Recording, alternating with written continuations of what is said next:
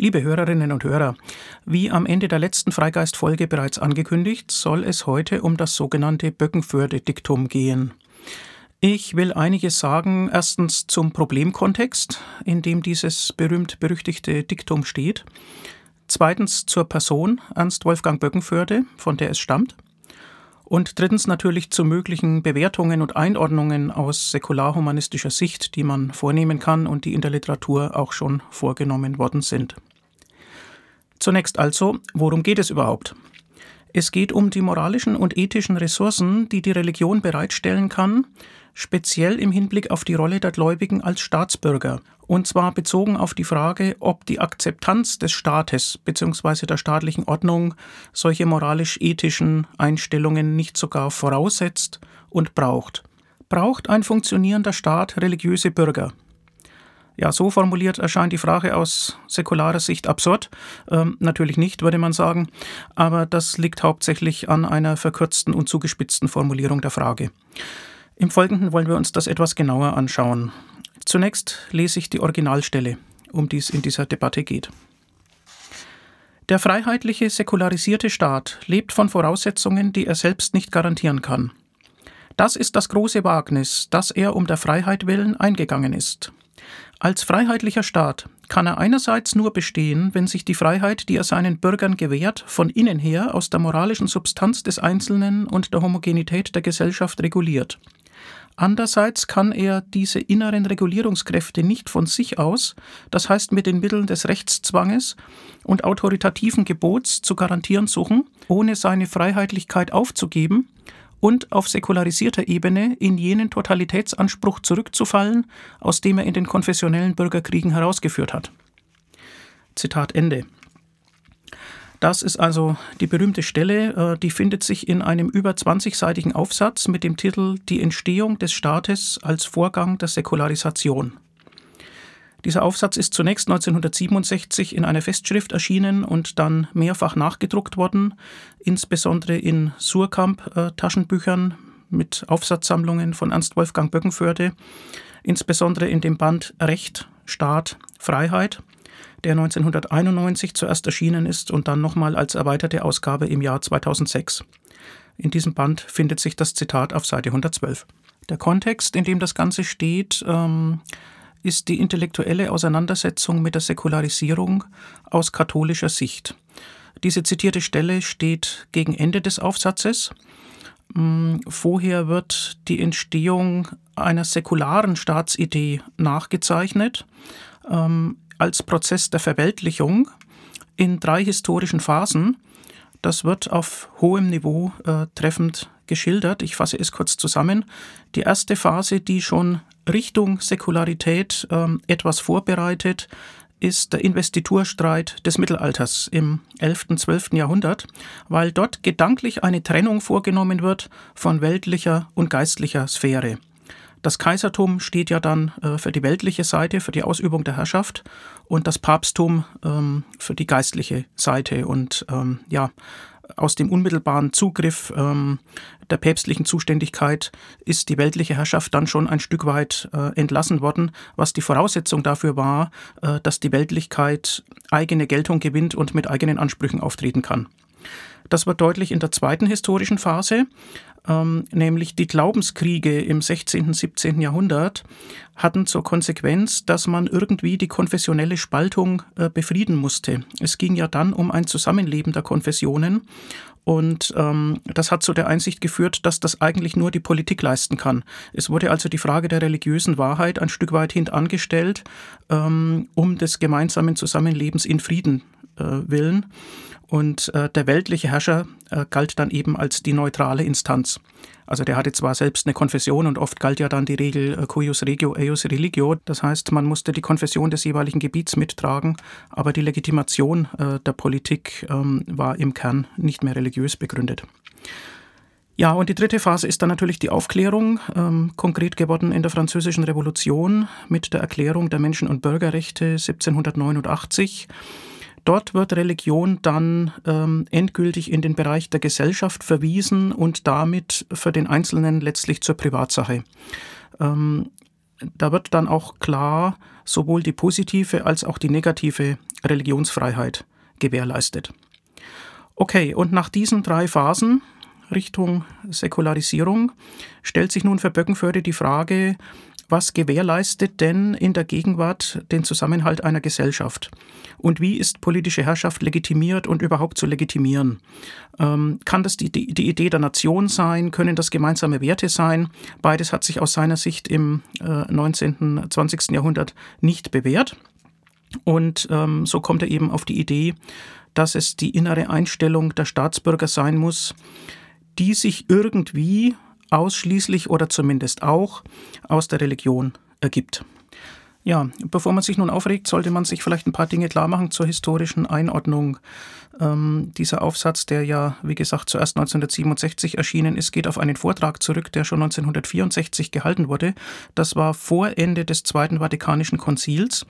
Und ähm, das Zweite Vatikanische Konzil hat ja erst die Religionsfreiheit aus katholischer Sicht in vollem Umfang anerkannt. Ähm, der ganze Text hatte auch eine innerkatholische Funktion im Kontext der 60er Jahre nämlich ähm, gläubigen Katholiken wurde in gewisser Weise die Säkularisierung schmackhaft gemacht und erklärt.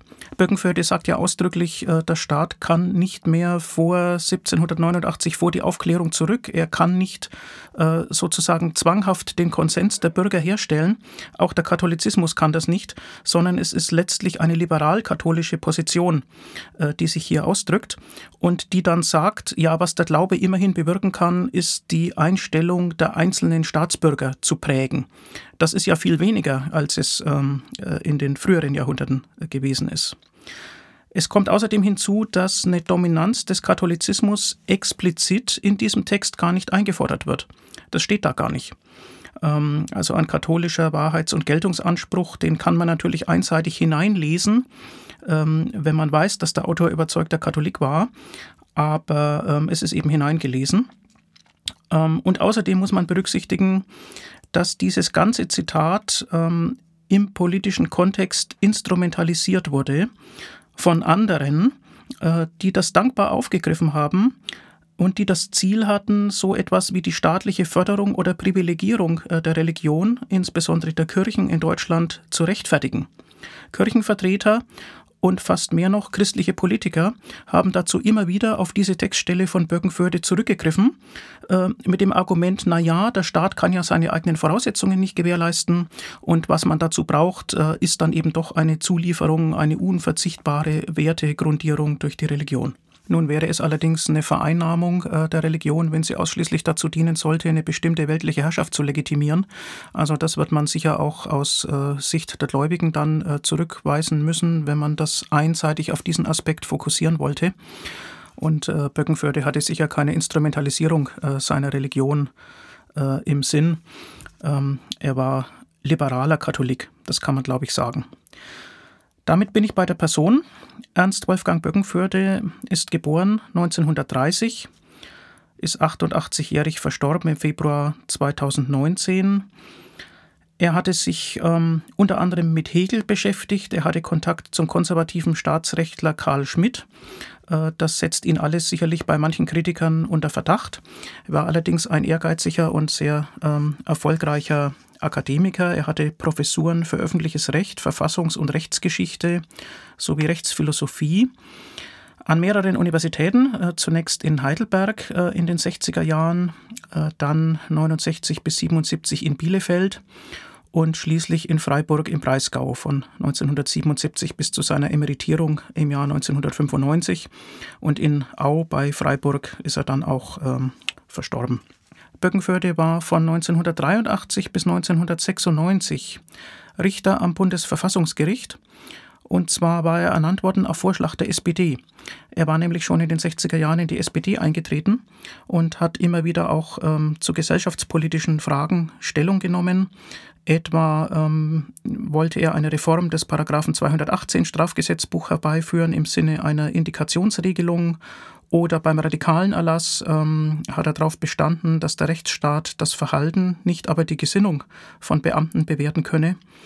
und äh, dann später, als ähm, der Vatikan verfügt hat, dass keine Beratungsscheine bei der Schwangerschaftskonfliktberatung mehr ausgestellt werden dürfen äh, von katholischen Beratungsstellen, war er ein Gründungsmitglied des Vereins Donum Vitae. Er hat also ja letztlich liberal-katholische Positionen immer wieder vertreten hat sich auch für die größtmögliche Freiheit in der öffentlichen äh, Lebensführung im Hinblick auf religiöse Bekenntnisse eingesetzt und war insofern äh, gegen ein generelles Kopftuchverbot äh, in der Schule. Allerdings war er bezüglich des Islam äh, skeptisch, ob äh, der Islam denn ja mit dem freiheitlichen Verfassungsstaat äh, dann noch kompatibel wäre, wenn die Muslime die Mehrheit ähm, stellen würden. ähm, da war er also überaus skeptisch. Naja, das kann man ja vielleicht verstehen. Ja, wie ist Böckenförde und die Wirkung seines Diktums nun aus säkularhumanistischer Sicht einzuordnen? Ähm, dazu möchte ich Stellungnahmen verschiedener Autoren im Folgenden kurz zusammenfassen und jeweils auch Schlüsselstellen zitieren. Ich beginne mit Theodor Ebert, Philosophieprofessor in Erlangen, seit etlichen Jahren schon im Ruhestand. Ähm, Theo Ebert war viele Jahre aktiv im Bund für Geistesfreiheit in Erlangen und er hat im Jahr 2010 in der in Nürnberg erscheinenden Zeitschrift Aufklärung und Kritik in Heft 2 2010 einen längeren Aufsatz veröffentlicht mit dem Titel Ernst Wolfgang Böckenförde, ein Mann und sein Diktum von einem, der auszog, justizpolitisch Karriere zu machen. Der Untertitel bezeichnet schon einen äh, wesentlichen Teil ähm, der Stoßrichtung äh, dieser Kritik. Ebert übt äh, im Grunde eine rüde Kritik an äh, unscharfen Formulierungen in äh, Böckenfördes Text, auch am Hegel-Bezug, am Bezug auf andere problematische Autoren. Ebert kritisiert ähm, die Wirkung des Katholizismus, die ähm, ja überwiegend positiv geschildert wird äh, bei Böckenförde, die man selbstverständlich vor historischem Hintergrund ganz anders sehen, ganz anders einordnen kann. Und er verweist auch auf die reale Privilegierung äh, der katholischen Kirche, äh, die als Thema in diesem Böckenförde-Aufsatz ja gar keine Rolle spielt. Unterm Strich ist es tatsächlich ein Totalverriss und ähm, ich lese eine zusammenfassende Textstelle, Seite 122. Um ein Fazit aus diesem Teil der kritischen Analyse von Böckenfördes Ausführungen zu ziehen, Böckenförde hat das Ziel seiner Darlegungen, den Aufruf zu politischem Engagement der Christen im Nachkriegsdeutschland, mit höchst unklaren und fragwürdigen Argumenten erreicht. Häufig werden eigene Thesen nur durch Fragen suggeriert. Keine der von Böckenförde aufgemachten Alternativen wird je plausibel entschieden, keine der von ihm aufgeworfenen Fragen wird wirklich beantwortet. An einer entscheidenden Stelle ersetzt die Berufung auf eine Autorität, nämlich auf Hegel, ein eigenes Argument.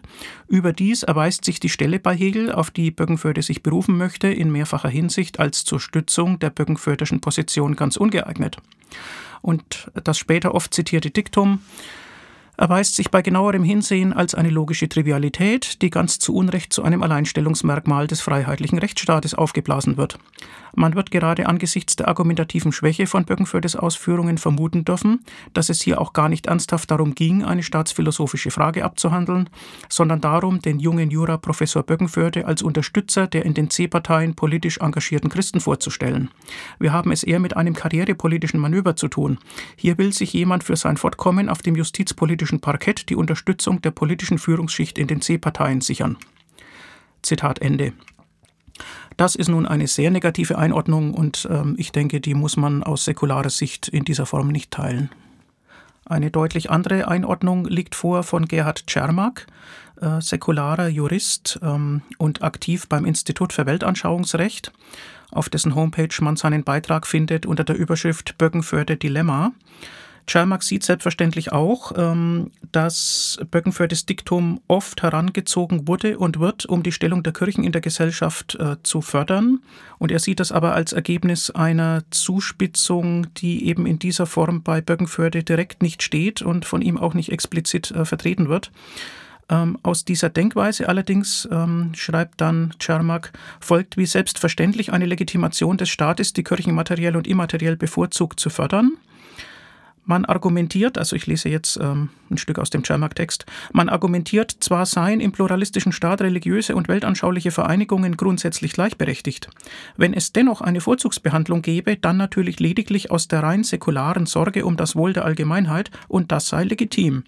Wegen des großen Dienstes, den speziell die Kirchen, wie es heißt, dem Gemeinwesen insgesamt leisten, erscheint daher die öffentliche Hand geradezu verpflichtet, sie dankbar mit besonderem Wohlwollen zu behandeln, bei gleichzeitig selbstverständlicher Wahrung der positiven Neutralität. Damit ist der Satz Böckenfördes zur Totschlagskeule gegen Kirchen- oder gar Religionskritiker mutiert. Zitat Ende.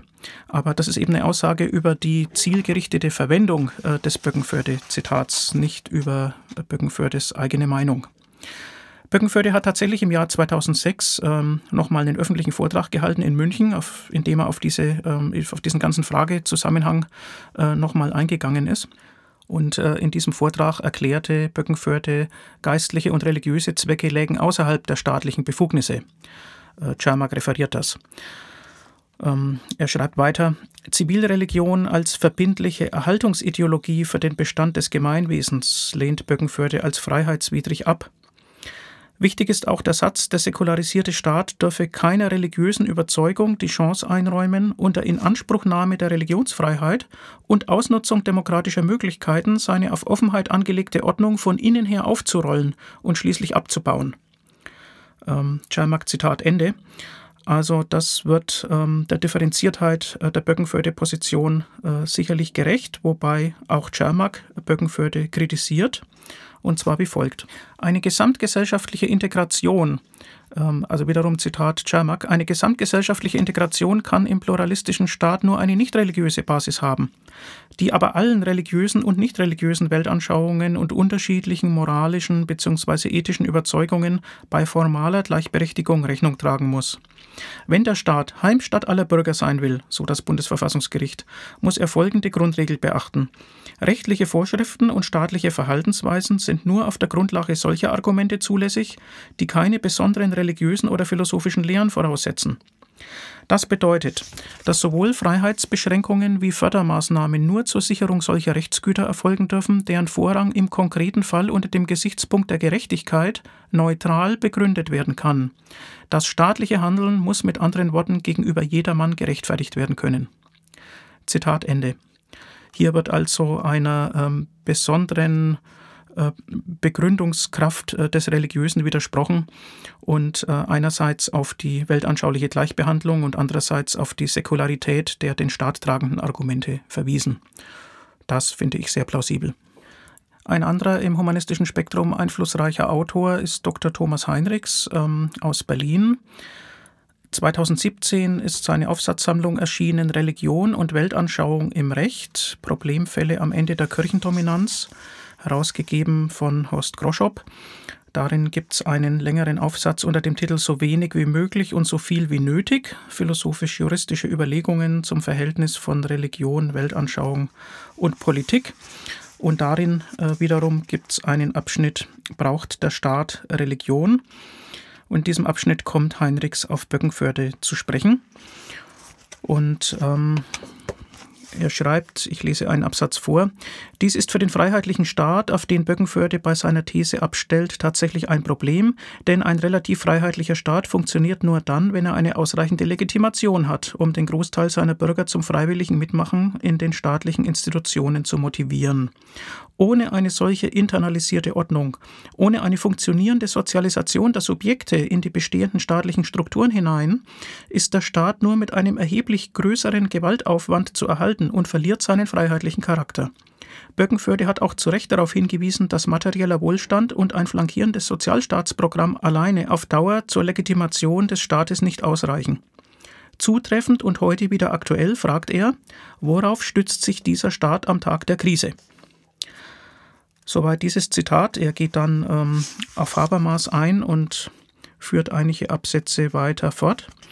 Es bedarf daher sozialer Formen der Vergesellschaftung, die die nötigen moralischen Einstellungen in ihrem Vollzug erzeugen. Das wiederum erfordert erzieherische Praxen, in denen soziales Verhalten vermittelt wird, eine Demokratisierung auch der ökonomischen, sozialen und kulturellen Strukturen einer Gesellschaft und die Herstellung von alltäglichen Praxen eines sozialen Miteinanders, damit in deren Vollzug die Erfahrung gemacht werden kann, dass diese Gesellschaft meine Gesellschaft ist, in der nicht die da oben die Verhältnisse bestimmen, sich nehmen, was sie wollen, und wir da unten schauen, wo wir bleiben. Eine demokratische Gesellschaft in diesem Sinne bedarf keiner transzendenten Legitimation und daher auch keiner Religion. Eine ganz andere Frage ist es, ob einzelne Bürger einen Bedarf nach Religion bzw. Weltanschauung haben.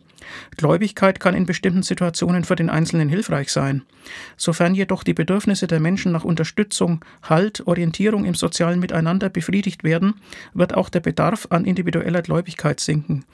Die zunehmende Säkularisierung der europäischen Staaten zeigt dies. Ja, soweit dieser Textausschnitt. Man sieht also schon, ähm, Heinrichs geht es um das Funktionieren der Demokratie und er betrachtet das natürlich aus äh, säkularer Sicht. Er fordert hier aber nicht ein, äh, dass humanistische Organisationen, etwa der HVD, wegen eines Böckenförde-Effekts ähm, in besonderer Weise staatlich gefördert werden müssten. Ein anderer wichtiger Autor, den ich in diesem Zusammenhang nur empfehlen kann, ist der Sozialethiker Hartmut Kress. Ähm, Hartmut Kress war Professor an der Universität Bonn, ist unterdessen auch im Ruhestand und er hat sich, ähm, soweit ich sehe, insbesondere im Jahr 2008 äh, vertieft mit der Einordnung und den Wirkungen äh, des Böckenförde-Diktums äh, befasst. Ein Anlass war ein äh, Vortrag in München auf Einladung der Humanistischen Union München-Südbayern und der Petra Kelly Stiftung. Diesen Vortrag findet man als Mitschnitt ähm, auch im Netz und es gibt den Text auch schriftlich. Und ähm, ähnlich, äh, aber ausführlicher ausgearbeitet gibt es von ihm den Aufsatz Religion, Staat und Toleranz angesichts des heutigen Pluralismus, kritische Anmerkungen zum Böckenförde-Diktum in der Zeitschrift Ethika, Band 16, Heft 4, erschienen im Jahr 2008. Kress meint, äh, dass das Böckenförde-Diktum der Entgrenzung bedarf. Letztlich sollte man es hinter sich lassen, äh, schreibt er und das schreibt er vor dem Hintergrund, äh, dass die westlichen Gesellschaften ähm, durch Heterogenität und Wertepluralität äh, geprägt sind. Für den modernen weltlichen Staat, schreibt er, sind das philosophisch rationale Naturrecht und weltliche Rechtsprinzipien tragend geworden.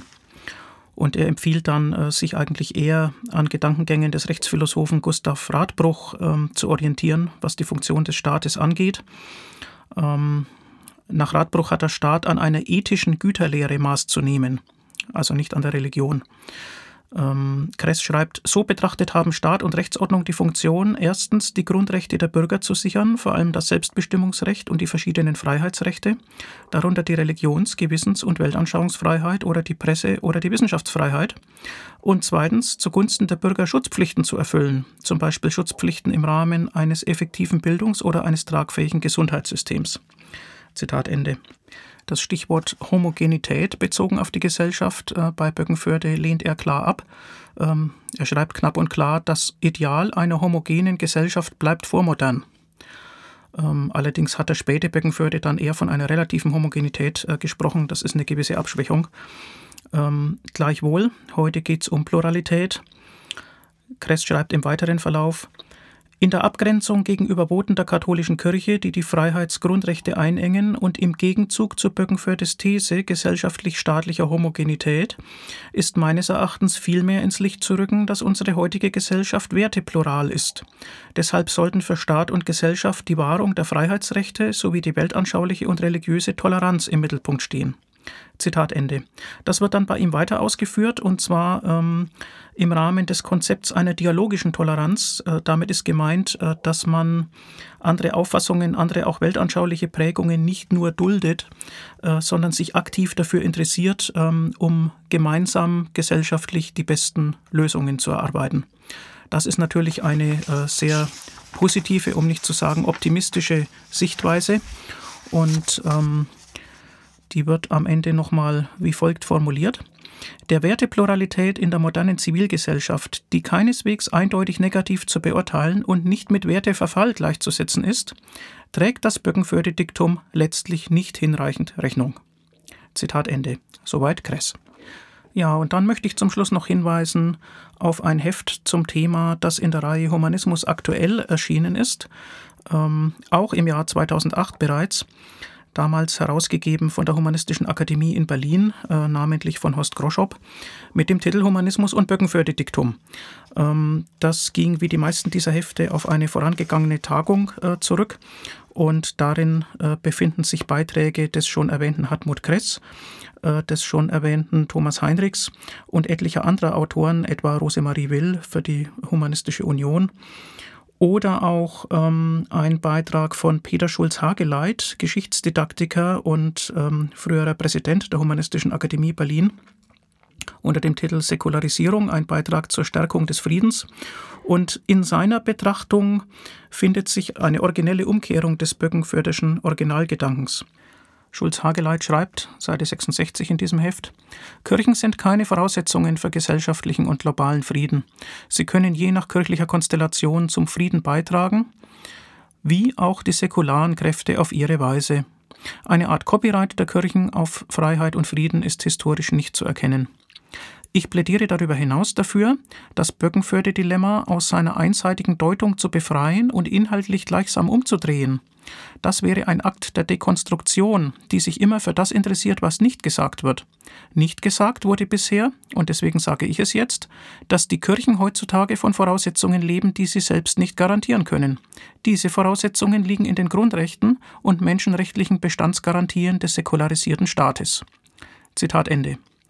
Also, nicht nur der Staat lebt von Voraussetzungen, äh, die er nicht garantieren kann, sondern auch die Kirchen leben von Voraussetzungen, die sie alleine nicht garantieren können, und gerade dafür brauchen sie den säkularisierten Staat. Das ist doch eine schöne Pointe. Ja, wir sehen, das äh, Böckenförde-Diktum oder wie manche sagen Böckenförde-Dilemma bleibt anregend in vielerlei Hinsicht, für manche vielleicht auch aufregend. Und ähm, ich denke, und das gilt ja für die meisten Folgen unserer Hörkolumne Freigeist, es bleibt den Hörerinnen und Hörern nichts anderes übrig, als sich selbst eine Meinung zu bilden und ihre jeweilige Einordnung des Themas vor dem Hintergrund ihrer Weltanschauung vorzunehmen. Herzlichen Dank fürs Zuhören. Bis zum nächsten Mal.